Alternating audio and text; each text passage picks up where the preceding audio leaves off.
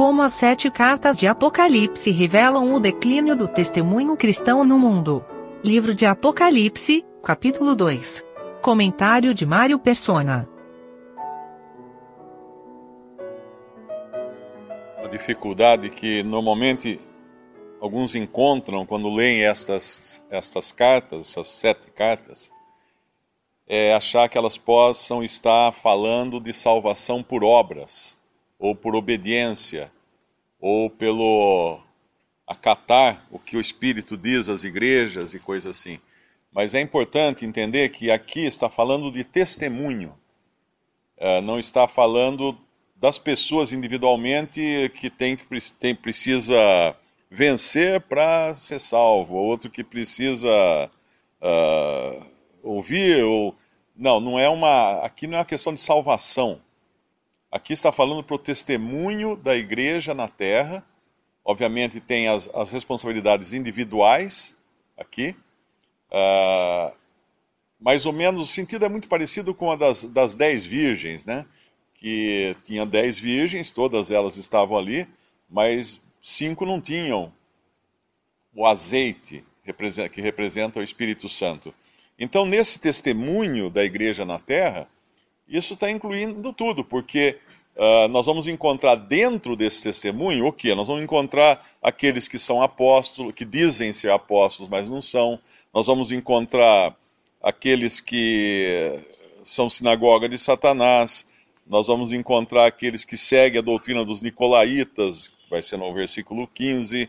Nós vamos encontrar uh, aqueles que seguem uh, o ensino da, da mulher aqui no versículo uh, que tem a doutrina, né, de, de, no versículo 24, né, que fala, perdão, primeiro versículo 20, né, de Jezabel, toleras Jezabel, ou seja, ela estava inserida no, no contexto aqui da, das assembleias do testemunho. Então aqui não se trata de salvação individual, embora existam também benefícios do salvo individualmente, né, daquele que é salvo, como por exemplo ter uma pedra branca, como fala no versículo 17, uh, o novo nome, uh, não, não receber o dano da segunda morte, como fala no versículo 11, uh, ah, comer da árvore da vida, como fala no versículo 7.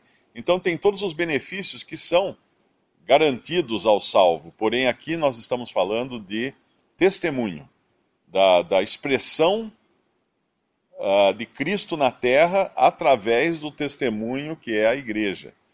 Mas não a igreja no seu sentido do corpo, mas aqui como sentido da assembleia, no texto da casa de Deus na terra. Eu creio que seja assim. Não sei se algum irmão uh, pensa diferente, talvez possa até explicar melhor do que eu. Mas eu não entendo como essas gratificações aqui sendo a salvação por obras, né? como alguns acreditam que seja.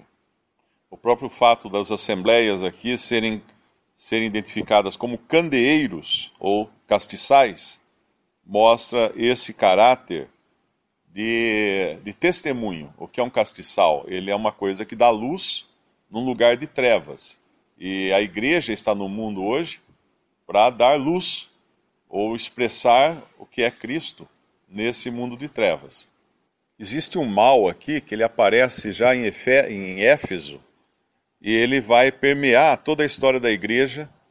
E é interessante quem puder ler aquele livro do Miller, História da Igreja, para entender como que esse mal entrou logo cedo, assim que os apóstolos partiram uh, esse mal entrou na, nas assembleias, já no, no, primeiro século.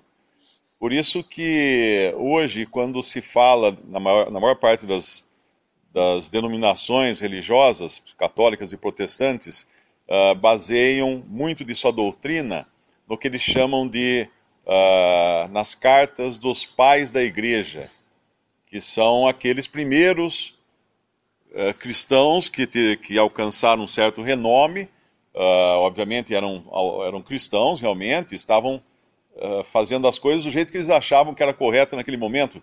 Mas quando a gente entende esse mal, por que ele entrou e como ele entrou, e ele continua até o fim e vai se aperfeiçoando. Eu estou falando aqui do versículo 6 do capítulo 2. Tens, porém, isto que aborreces as obras dos nicolaítas, as quais eu também aborreço.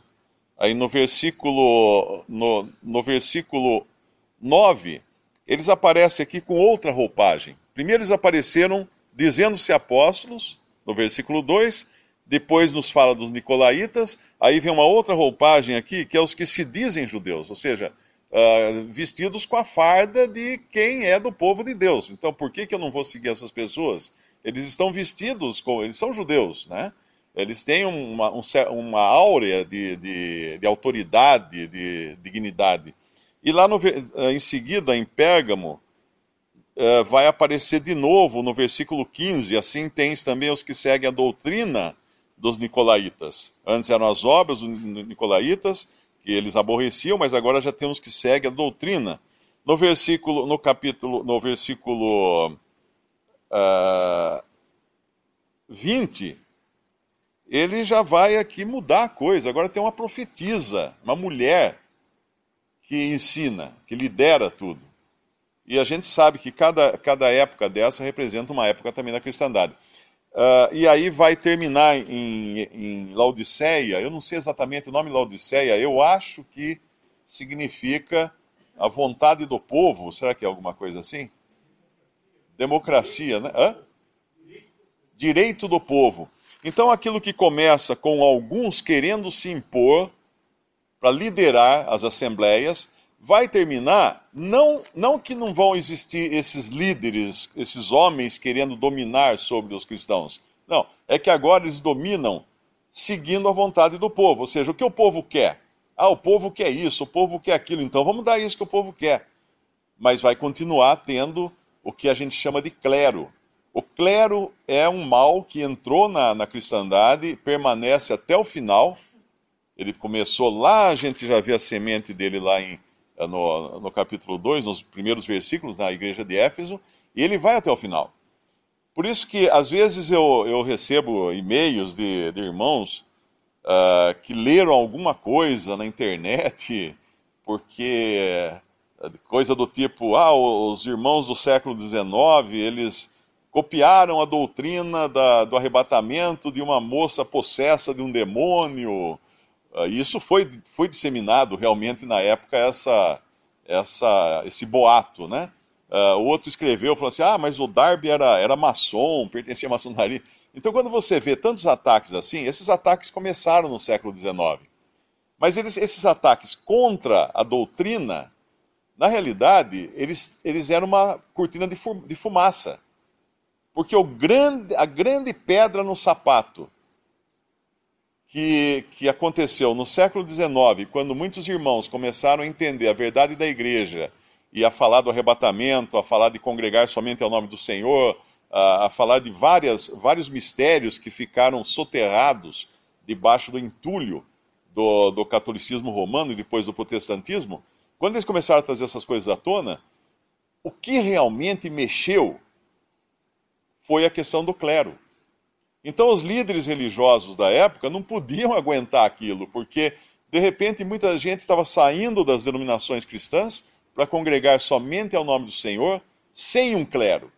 E no momento em que você elimina um clero, muita gente fica sem emprego. Então, uh, obviamente, a reação foi muito forte contra esses irmãos que estavam reunindo fora do, do terreno denominacional e da, das religiões para congregar somente ao nome do Senhor. Então a reação desses líderes foi muito forte e muitos boatos, muitas uh, histórias foram, foram publicadas uh, de maneira a tentar denegrir esse testemunho. Mas não é o problema não estava no arrebatamento, na doutrina do arrebatamento. O problema não estava na doutrina de congregar o nome do Senhor. O problema não estava uh, em qualquer outra coisa. Por exemplo, Israel, o povo de Deus, reconhecer Israel como povo de Deus ainda detentor das promessas que Deus deu a eles no Antigo Testamento e que vão se cumprir ainda.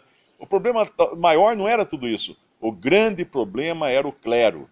Era o clero. E por isso que cada, em cada igreja que a gente vê, exceto lá em Filadélfia, uh, a gente vê esse clero de alguma maneira. Sardo parece que não não está tão evidente, mas na verdade ele ele ele não acha, Deus não acha as obras, o Senhor não acha as obras dele perfeitas diante de Deus. A gente sabe que Sardo é uma, representa a época em que homens movidos pelo Espírito Santo de Deus uh, recuperaram a doutrina da justificação pela fé.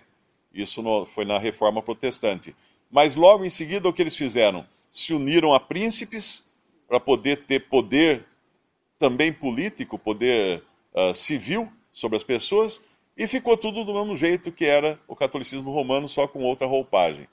Mas não se engane, o grande problema sempre é o clero, que vai sempre se sentir uh, melindrado por alguns que querem seguir só o Senhor e ter só o Senhor no centro e só dar ao Senhor a honra que é devida, não dar a homens honra, mas somente ao Senhor.